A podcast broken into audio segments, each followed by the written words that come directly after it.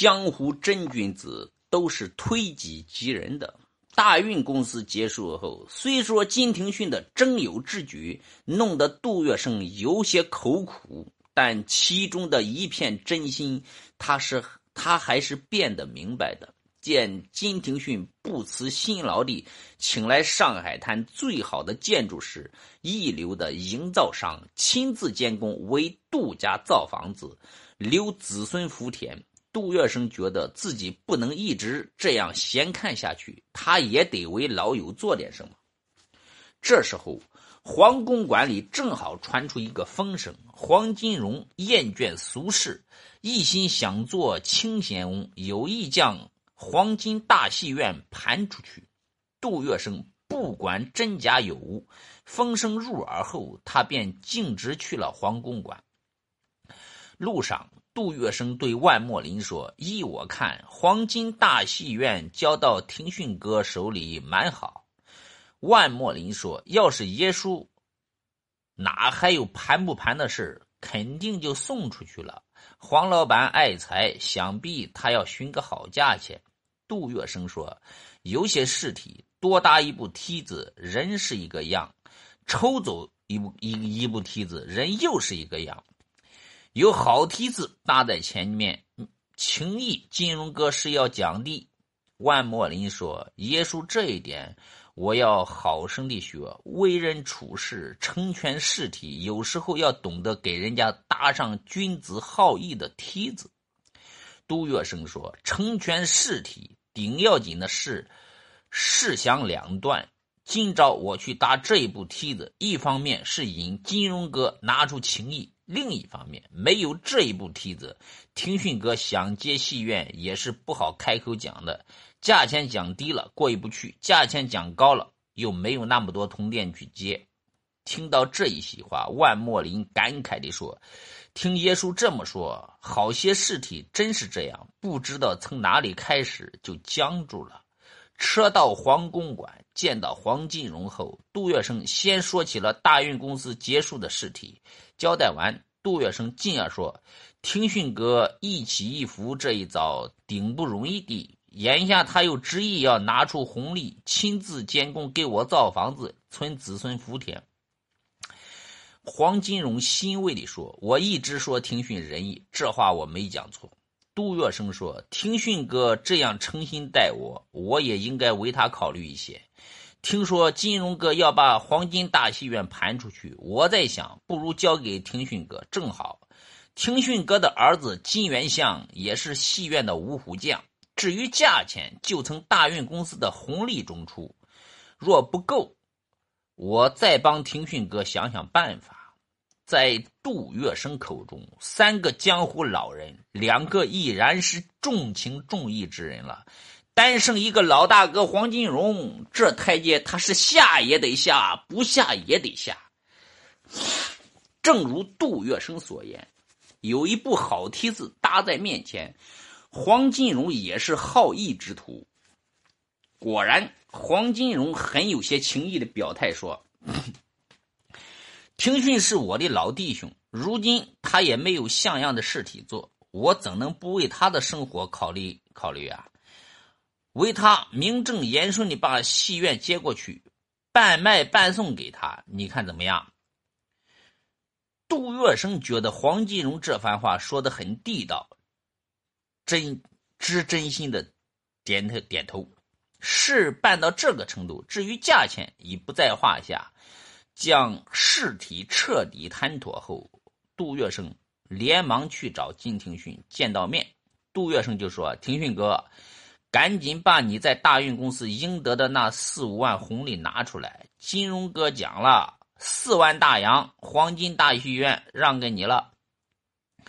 听到这突如其来的好消息，金廷训一颗心滚烫。他对杜月笙说：“月笙，你不怪罪我执执意行事，反成全我得了一份产业。”杜月笙不贪功，他笑着说：“闲话一句，这次是金融哥诚心打你援手。”此事落下帷幕后，杨志雄跟史良才说：“啊，挑杜先生发财，结果只是一人得了栋房子，一人盘了家戏院，这与你我的心愿有落差，但这样不管风吹雨打，但求江湖情谊的做派，还是让人欣赏回味的。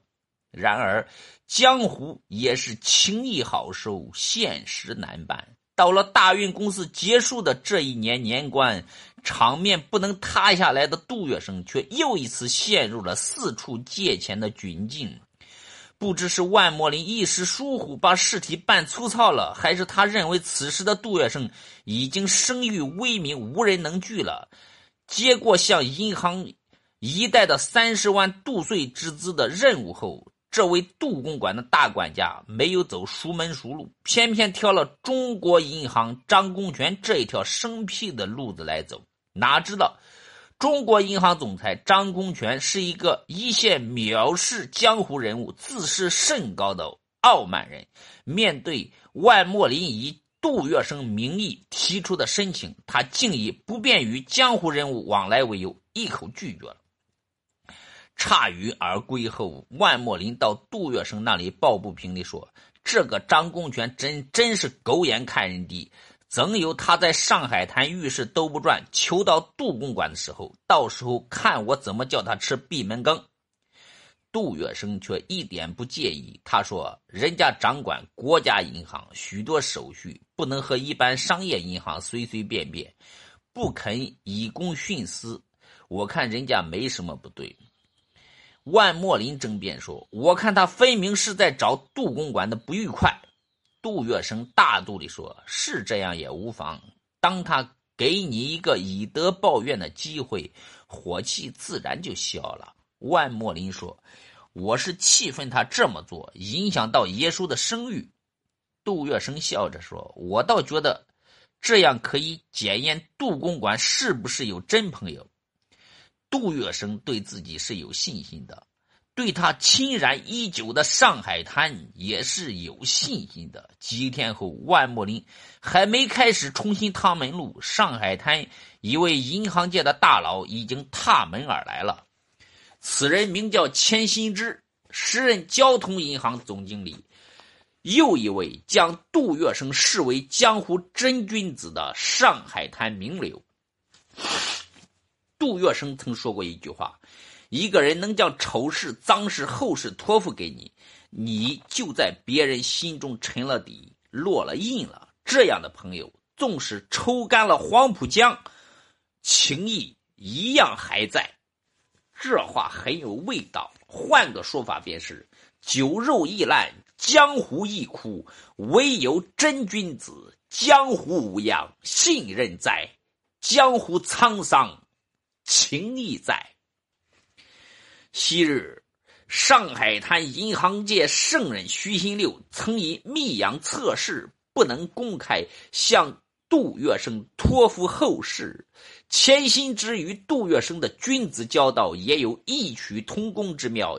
前几年间，钱新之曾与一位别家悍妇发生婚外情。这悍妇巧舌如簧，作风泼辣，两人关系发展到后来，硬是演变成了千心之非娶她不可。逢场作戏，只图一时之快的千心之甩脱不掉，只好找杜月笙来解围。他对杜月笙说：“旁人我信不过，只能来找杜先生。”杜月笙一不推脱，二不暗存把柄，随即找到这位别家悍妇。念动真言，祭出银弹，摆出威严，最后把钱新之曾脂粉狱中拖了出来。因为有这样的交情，钱新之见到杜月笙，便坦诚地说：“杜先生年关要掉寸寸头寸，为什么不跟我讲？这三十万借款我来办，不办抵押，只办信用。”杜月笙说：“钱先生好意我领下了，但规矩要要讲。”提供抵押是一定要的，君子面前是君子。钱新之干脆地说：“既然杜先生非要如此，那我也提提出一点。杜先生要抵押什么？一张申报，报纸包好，粘合处盖上杜先生的图章就好，我是不会验看的。”杜月笙知道钱新之这是有心要维护彼此间的君子交道，没有提出异议。钱新之告辞后，万墨林问杜月笙：“爷叔，到底要不要把房地盗窃包进申报纸里？”杜月笙说：“要把房产盗窃实际包进去，但你在外面可可以讲，一张申报纸里包着的还是报纸。”万莫林消化半天，没明白。他问耶稣：“我弄不明白这其中的讲究在哪里？”杜月笙说：“诚在密室，意在外间，只有这样才算是君子之交，大行其道。”这一段报纸一包三十万，在当年的上海滩流传很广。看热闹的有的说杜月笙此举是枭雄霸道，有的说钱新之难得糊涂讲义气。然而多年后，万墨林却说一张报纸间。耶稣真叫他佩服的五体投地。倘若报纸里还包报纸，诚信就失了色。但说报纸里包的是房产盗窃，一场君子之交的佳话，也就在上海滩扬不起来了。耶稣的做法真叫一个另辟蹊径，不仅上海滩叫好，也让钱先生感慨万千。这才是精妙绝伦、让人拍案的君子之交。